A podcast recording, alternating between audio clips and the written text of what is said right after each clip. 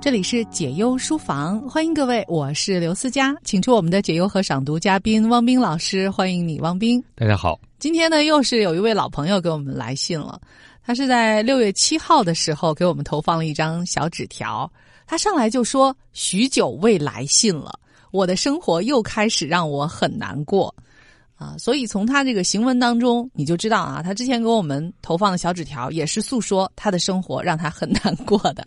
我们来听听，他说：“哥姐好，我和我的男朋友都去了我们认可的工作，他考上了公务员，我进了银行，他获得了户口，我获得了自由和稳定。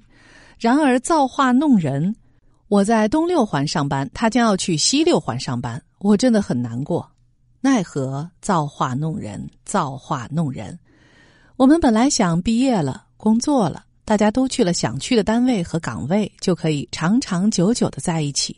奈何老天又一次开了一个大大的玩笑，在生存面前，好像我们的爱情是如此的卑微，如此的不值一提。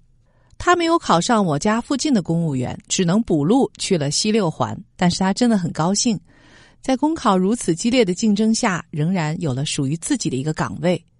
我对我的工作也是觉得万分幸运，直接被分配到了布市，跳过了基层的重重考验。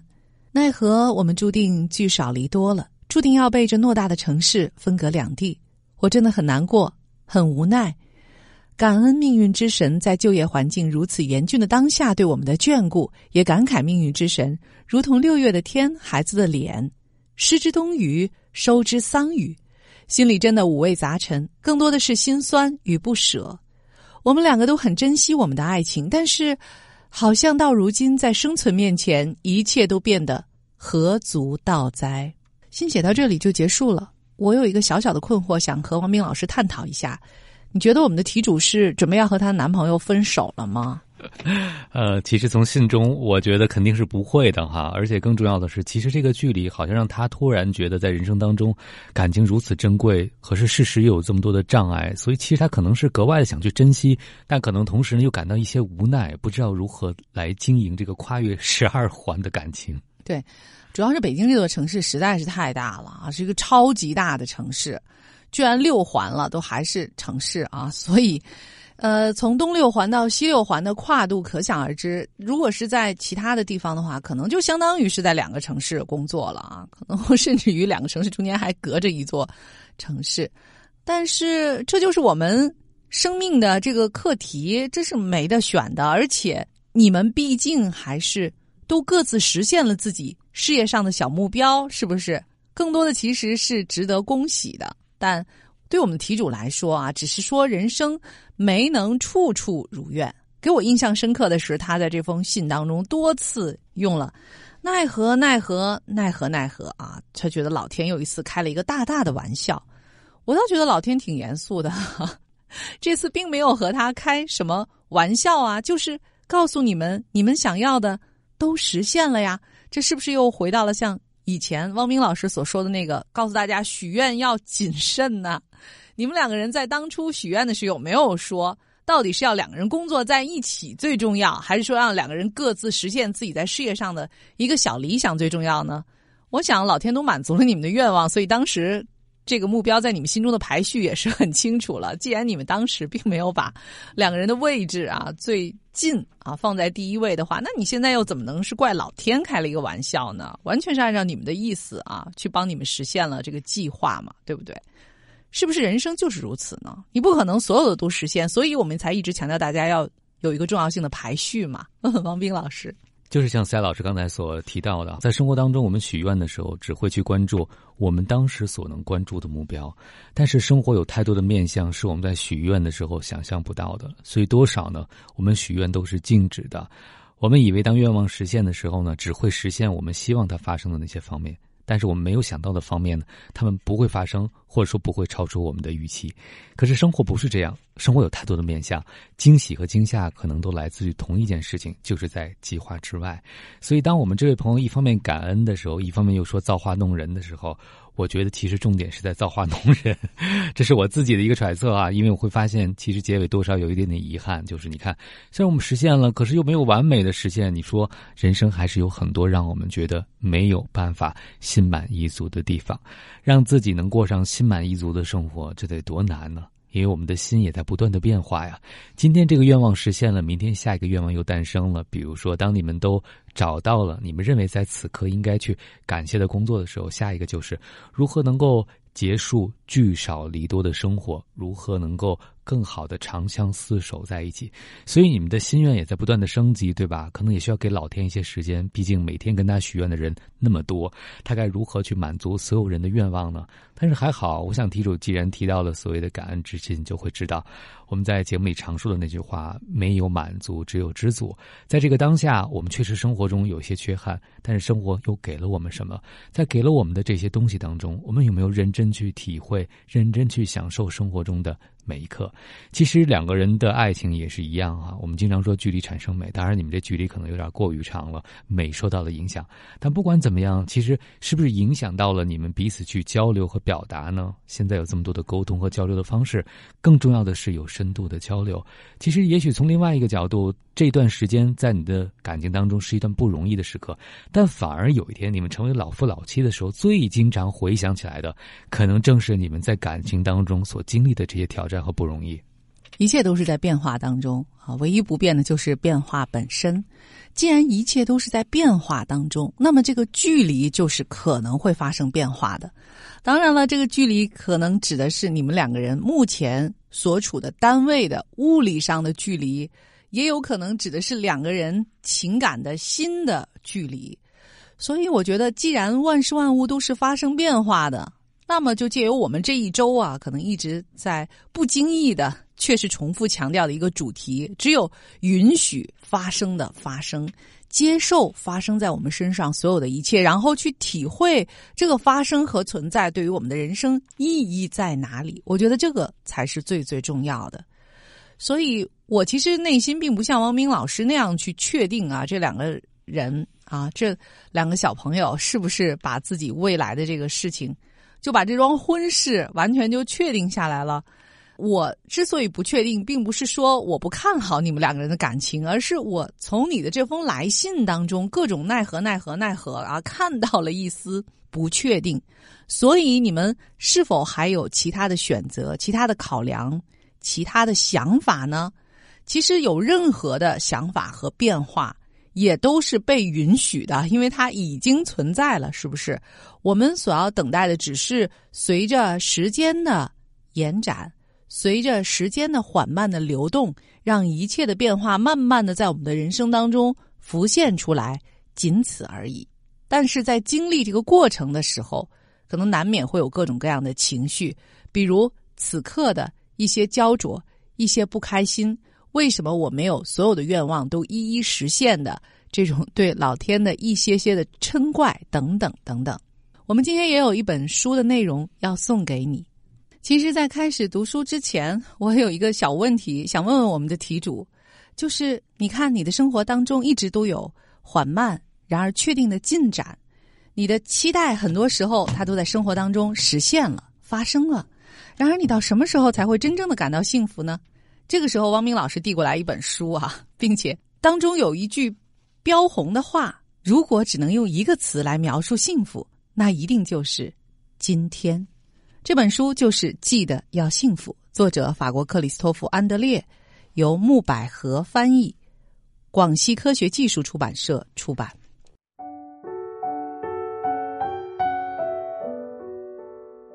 高速公路休息站的幸福风，生命中有些偶然擦身而过的影像、面孔，会跟随我们好多年。就在写这段文字的时候，我心中浮现的面孔是一位坐在轮椅上的太太。那是一次收假回程，在高速公路休息站里见到的情形。那天的太阳惨白无力的穿透秋日多风的天际，一位先生推着这位太太。想必是她的丈夫，神色安详而没有特别的表情，但是这位轮椅上的女士脸上却神采奕奕，微笑看着周遭的一切。她看上去是如此开心，完全无视自己的残障，这不禁引我注目。当时我因为旅途劳顿，而且因太晚启程而担心傍晚的塞车路况，心里正无端的闹着脾气。然而该怎么说呢？这样的擦身巧遇让我受益匪浅。他愉悦的神情，并没有使我自责，反而激励了我。在那一刻，我并没有对自己说：“你实在没有权利无缘无故的闹别扭。那些有理由不高兴的人，都还没有像你这样子呢。”反而，我对自己说的是：“老兄，你想怎样随便你，但是你脑满肠肥又阴沉的死样子，看起来真的有点混蛋。这有啥长进？试着学学那位太太，向她的勇气和智慧致敬吧，微笑一下，记得要知足常乐。”那一天，这句话生效了，此后也经常奏效。我很高兴自己的进步，虽然我还不能自然且一贯的保持好情绪，但是当我被不必要的坏情绪，坏情绪往往都是不必要的，拖着走的时候，已经无需太费周章就能让自己张开眼睛。那一天刚巧是那位太太的笑容，其实也可以是蓝天里惊鸿一瞥的云彩，或者是女儿无聊的玩笑。回应俗世里的小小乐趣，会慢慢给你带来进步。别再与这些微小事物擦身而过，打开心灵，让他们进驻我们内心。高速公路休息站的幸福风，不知道这一段文字会不会对我们的题主有所启发呢？嗯，至少这段文字对我挺有启发的。它让我想到了每个人的生活当中都应该有一些关于幸福的快照。这个快照。未必是你幸福的时刻，而是别人给你幸福启迪的时刻。这一位在休息站的老太太。可能正是用他的对待生活的态度感染了我们的作者。其实我在想，我们的生活当中也经常说知足常乐呀，但是有多少人真的能够领会什么叫知足常乐呢？就像这个故事被念出来，被题主听到的时候，他究竟是觉得我们在进行说教，还是真的明白了幸福就在此刻的道理呢？因为下一刻发生什么我们不确定，甚至对有些人下一刻是不是会到来我们也不知道。但是在这一刻，你是决定要幸福了，还是决定？任由你的不快乐主宰你的人生呢？当然，就像作者诚实的说，这个负面情绪经常在我们看来是没有必要的，但是挺好的。它的到来让我们知道幸福究竟意味着什么。比如说，对于我们的题主来讲，你有的部分对你。更重要，还是你没有的部分对你更重要？当然，我知道爱情对你很重要，但是你不是没有爱情，而是暂时没有办法如愿的像你想象的那样去享受你们的感情。在生活当中，如果我们总是不断的用自己一百分的标准来要求生活，你会发现知足是不可能的事情，因为我们有很多的应该。爱情应该是什么样？我在北京的生活应该是什么样？我三十多岁的人生应该是如何如何？但我们有太多应该的时候，大家就不会像作者一样被幸福的风吹到。嗯。所以我觉得，呃，其实是不是我们的题主对幸福这件事，或者对人生这件事本身的认知啊，有稍微有一点偏移，离他本来的样子。就是说，人生本来就是苦乐交融的，是不是？你承认这个基本的事实吗？还是你觉得人生就是应该去实现你所有的愿望和计划，如此你才能幸福？那如果是第二种？就是你觉得必须得自己所有的愿望都实现才会幸福的话，我觉得你自己啊要特别小心的是你如何去构建你的愿望的世界。否则，在未来你所有的愿望都实现了，然而却和你想象的完全不同，那你能够谴责的就只有你自己了。你要为你的人生负全部的责任。但假若你知道人生本来就是苦乐交融的，无论此刻推送到你眼前的是什么，你只是安然的去接受它。因为即使是苦，那后面接着也有快乐。当然，幸福和快乐可能也有终结的时候，后面接踵而来的有可能是一阵痛苦。这就是人生的本质。你只要去享受这个过程就可以了，是不是？反而人生会简单的多呢？所以不要套那么多的枷锁在自己的人生上面吧。就像我们最早在十点谈心节目当中说的，保持弹性，可能是在现在每一个人最要学会的一项本领吧。接下来再送给你这本书里的另外一段文字，再也不说好，但是，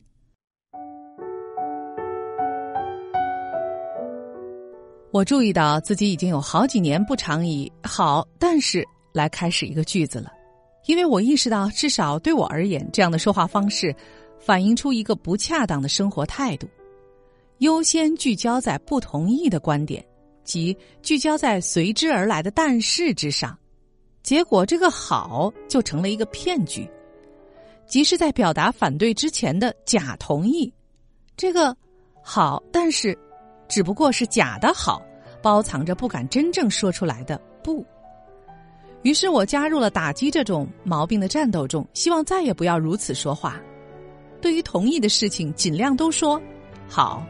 对于不同意的事情，则表达不。我不再像以前那样同时说好又说但是了。以好开头说话，并不意味着对一切都同意，而只是接受适合自己的好。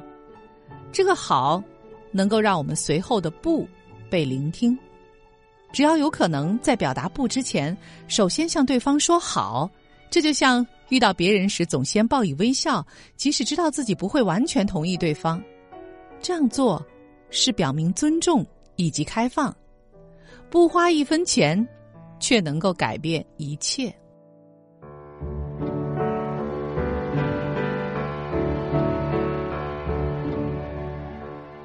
我觉得这段文字其实特别切合我们题主现在的处境。你有没有觉得自己说的很多啊不错好，其实是假好呢？是你内心真正的这样去感觉吗？如果是的话，为什么不？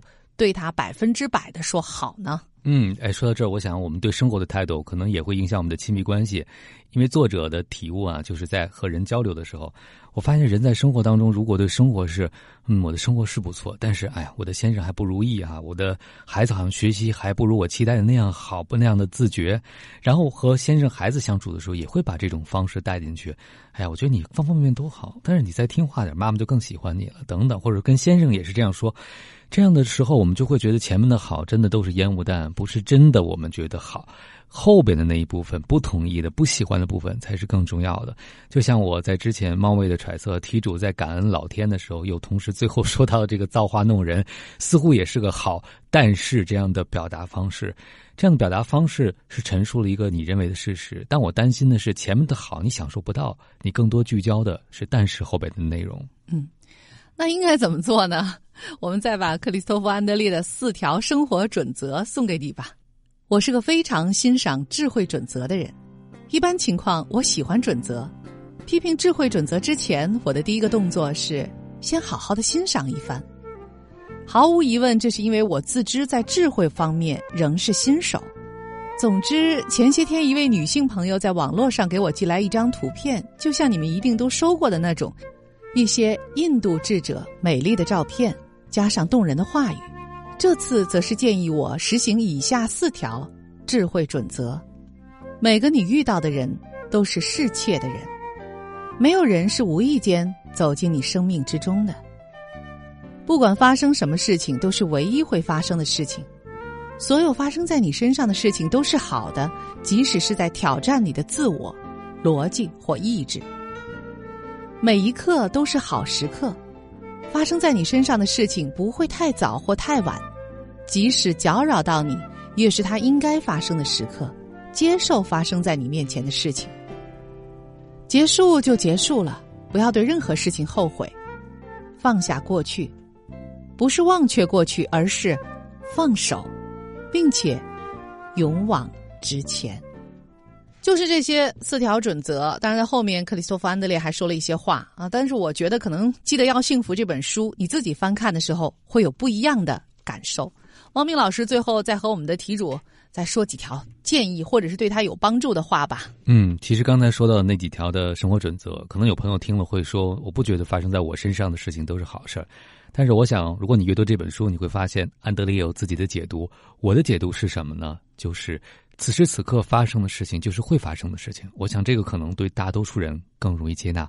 我也想把这句话送给我们的题主：此时此刻情况就是这样一个状态，这就是生活目前的样貌。你可以爱或者不爱它，对生活没有任何影响，但影响的是你自己的心情。也许你谈不上热爱现在的生活模式，毕竟它离你的理想还有距离。但是这其中有值得热爱的部分，你是不是真正的爱和享受？这一部分似乎可以由你来决定。幸福啊，有时就是什么都不想，尤其是当我们想睡觉的时候。这是印在这本书封底上的一句话，我觉得也特别适合送给我们的题主。记得要幸福。作者法国克里斯托弗·安德烈，由木百合翻译，由广西科学技术出版社出版。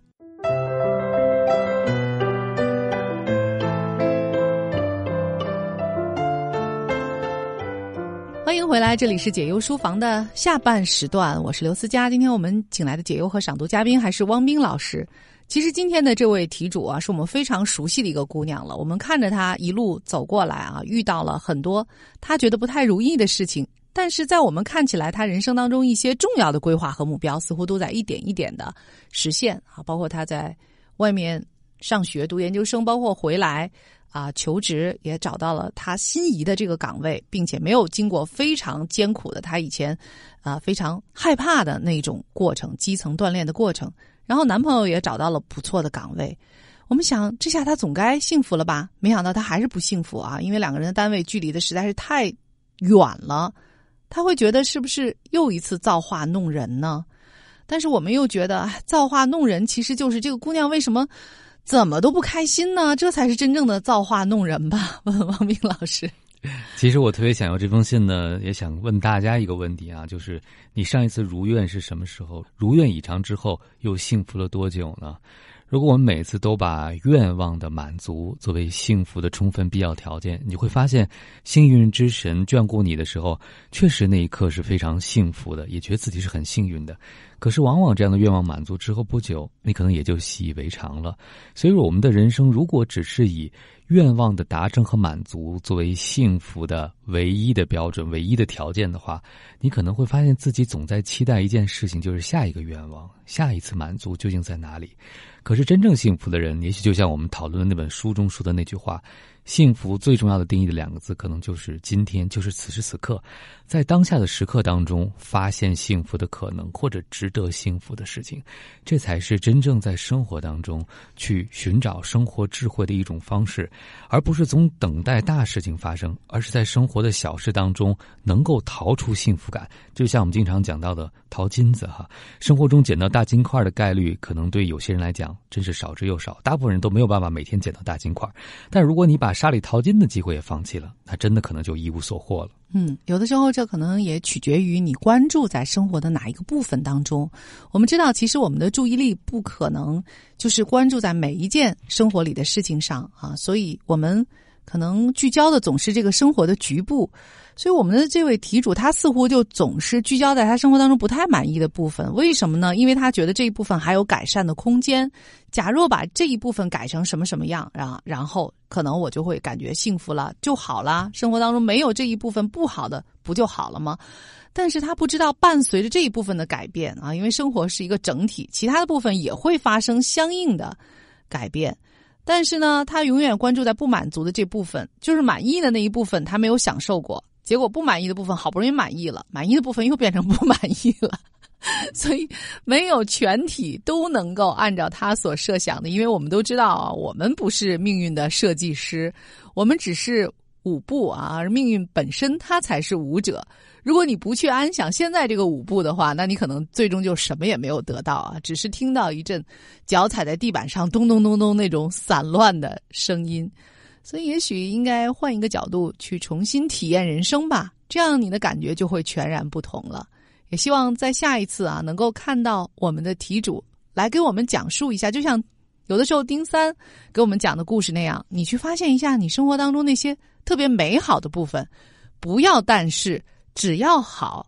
我们期待着收到你那样的小纸条。当然了，你有任何生活当中的变化和情绪需要和我们分享的话，也记得。城市游乐场，这是我们的订阅号，发消息给我们就可以了。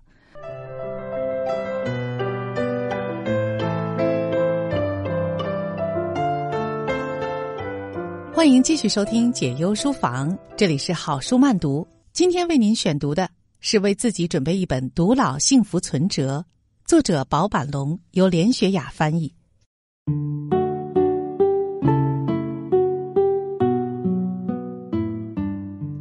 过度积极的发问会让朋友远离你。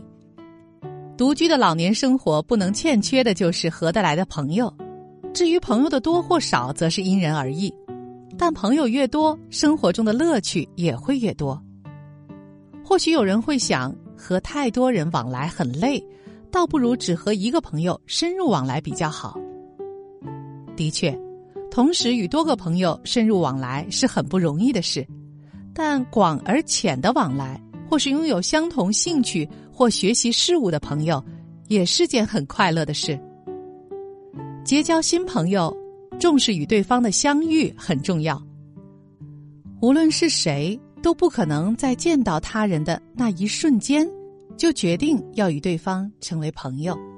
往往都是透过一点一滴的交流，找寻对方是否让自己觉得和这个人聊得很来，和这个人在一起很愉快的部分。然后，当对方在心中的评价达到一定程度时，就会从普通的点头之交升格为朋友。从普通的点头之交变成朋友的过程中，必须经过一段时间的交流。然而，有些人为了能早点了解对方，对话时会连珠炮似的不停发问，例如：“你老家是哪里？你是几几年生的？你家有哪些人？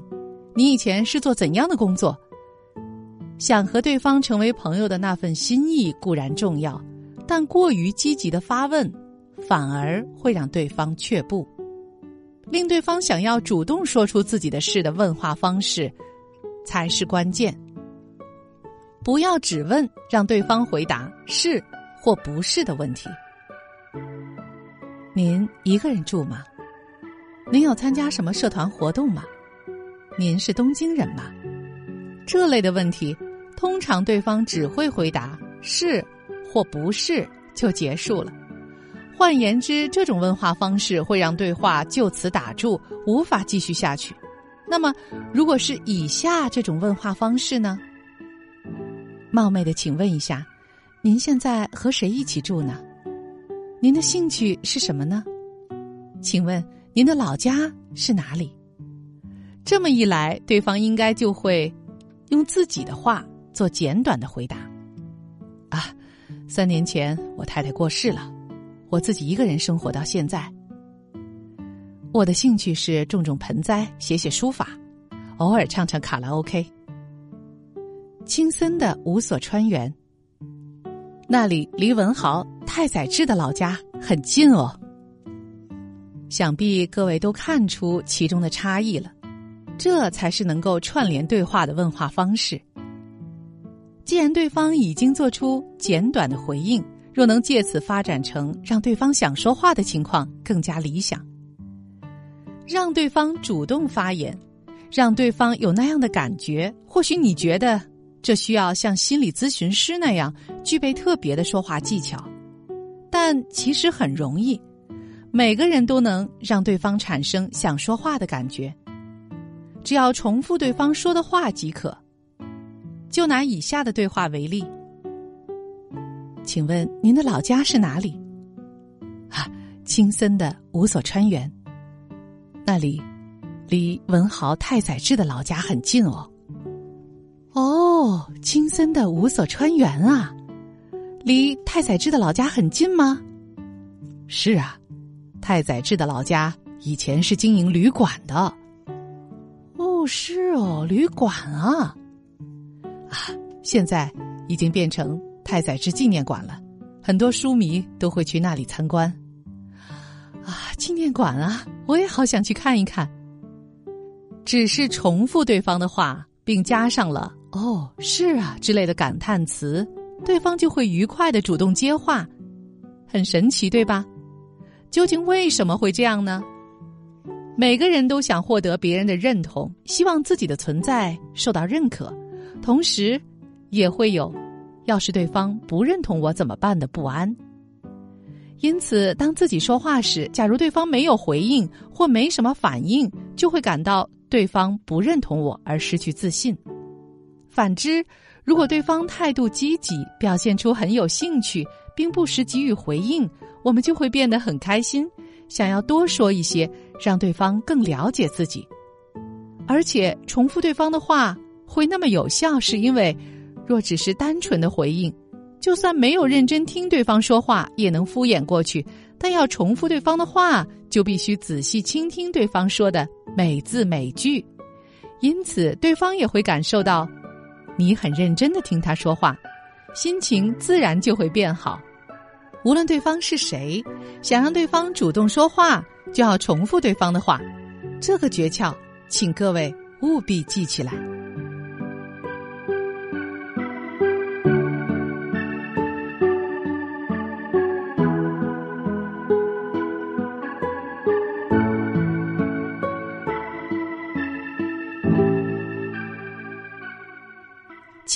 才能让对话持续下去。我不太会与人交谈，每次和别人聊天，总是说到一半就说不下去了。会这样说的人，通常都认为我很不会说话，所以没办法和别人聊太久。我的说话方式有问题，对话老是中途就喊卡。但事实上，有些小出入。举例来说。以前曾是业务员的 A 先生，健谈的他绝对不是个口才差的人，但和新加入的地区社团的同伴在一起就是聊不起来。于是 A 先生心想，可能是我的话题引不起他们的兴趣，因此告诉自己要更努力找些能让他们开心的话题。然而结果还是一样，看来问题应该出在别的地方。那么我们一起来看看 A 先生。与社团伙伴 B 先生的某段对话吧。B，其实上星期我突然很想看看孙子，索性就开车去了四国。我家孙子真的好可爱哦。A，是哦，你开车回四国啊？是四国的哪里啊？啊，是香川县的高松市。哦，高松市啊。听说那儿就不能不提到乌冬面，我以前因为工作的关系去过几次高松市，每次出差去到那儿总是在吃乌冬面。这样啊，毕先生喜欢吃热乌冬面还是冷乌冬面呢？啊，没有特别喜欢的，我还是比较喜欢吃冷的乌冬面，特别是香川的乌冬面，口感很 Q 弹。哦，啊，说到乌冬面。我可是很挑的哦，啊，呃，不好意思，我想起来还有点事要办，下次我们再继续聊吧。看完这段对话，各位应该能够了解为什么 A 先生和别人总是聊不起来。问题就在于 A 先生没有表现出听 B 先生说话的态度。一开头，B 先生就说：“突然很想看看孙子，索性开车去了四国。”这句话。从这里就能察觉到 B 先生真正想表达的是，让他不远千里开车去四国的原因是孙子，而绝不可能是乌冬面。然而，A 先生却完全无视于 B 先生的感受，只是单方面的说自己想说的话，因此让 B 先生觉得这个人根本没在听我说话，而主动结束对话。对话就像在玩抛接球一样，抛接球时。必须先牢牢的接住对方的球，才能稳稳的抛回给对方。也就是说，与别人对话时，要确实找出对方想说的话、想表达的主题，才能做出正确的回应。这就是让对话持续下去的要领。如果你想和某人聊得开心、聊得久一点，记住一定要仔细倾听对方说的话，而且要让对方说的尽兴。这么一来，当对方发现你很专心的听他说话，心里就会想：下次我也要好好听他说话。等到那时候，不管你的口才好不好，对方都能和你越聊越起劲。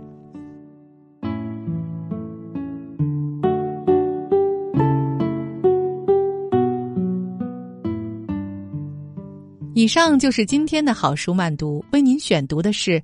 宝板龙的作品，为自己准备一本《独老幸福存折》，由连雪雅翻译。感谢各位的收听和陪伴，我是刘思佳，再见。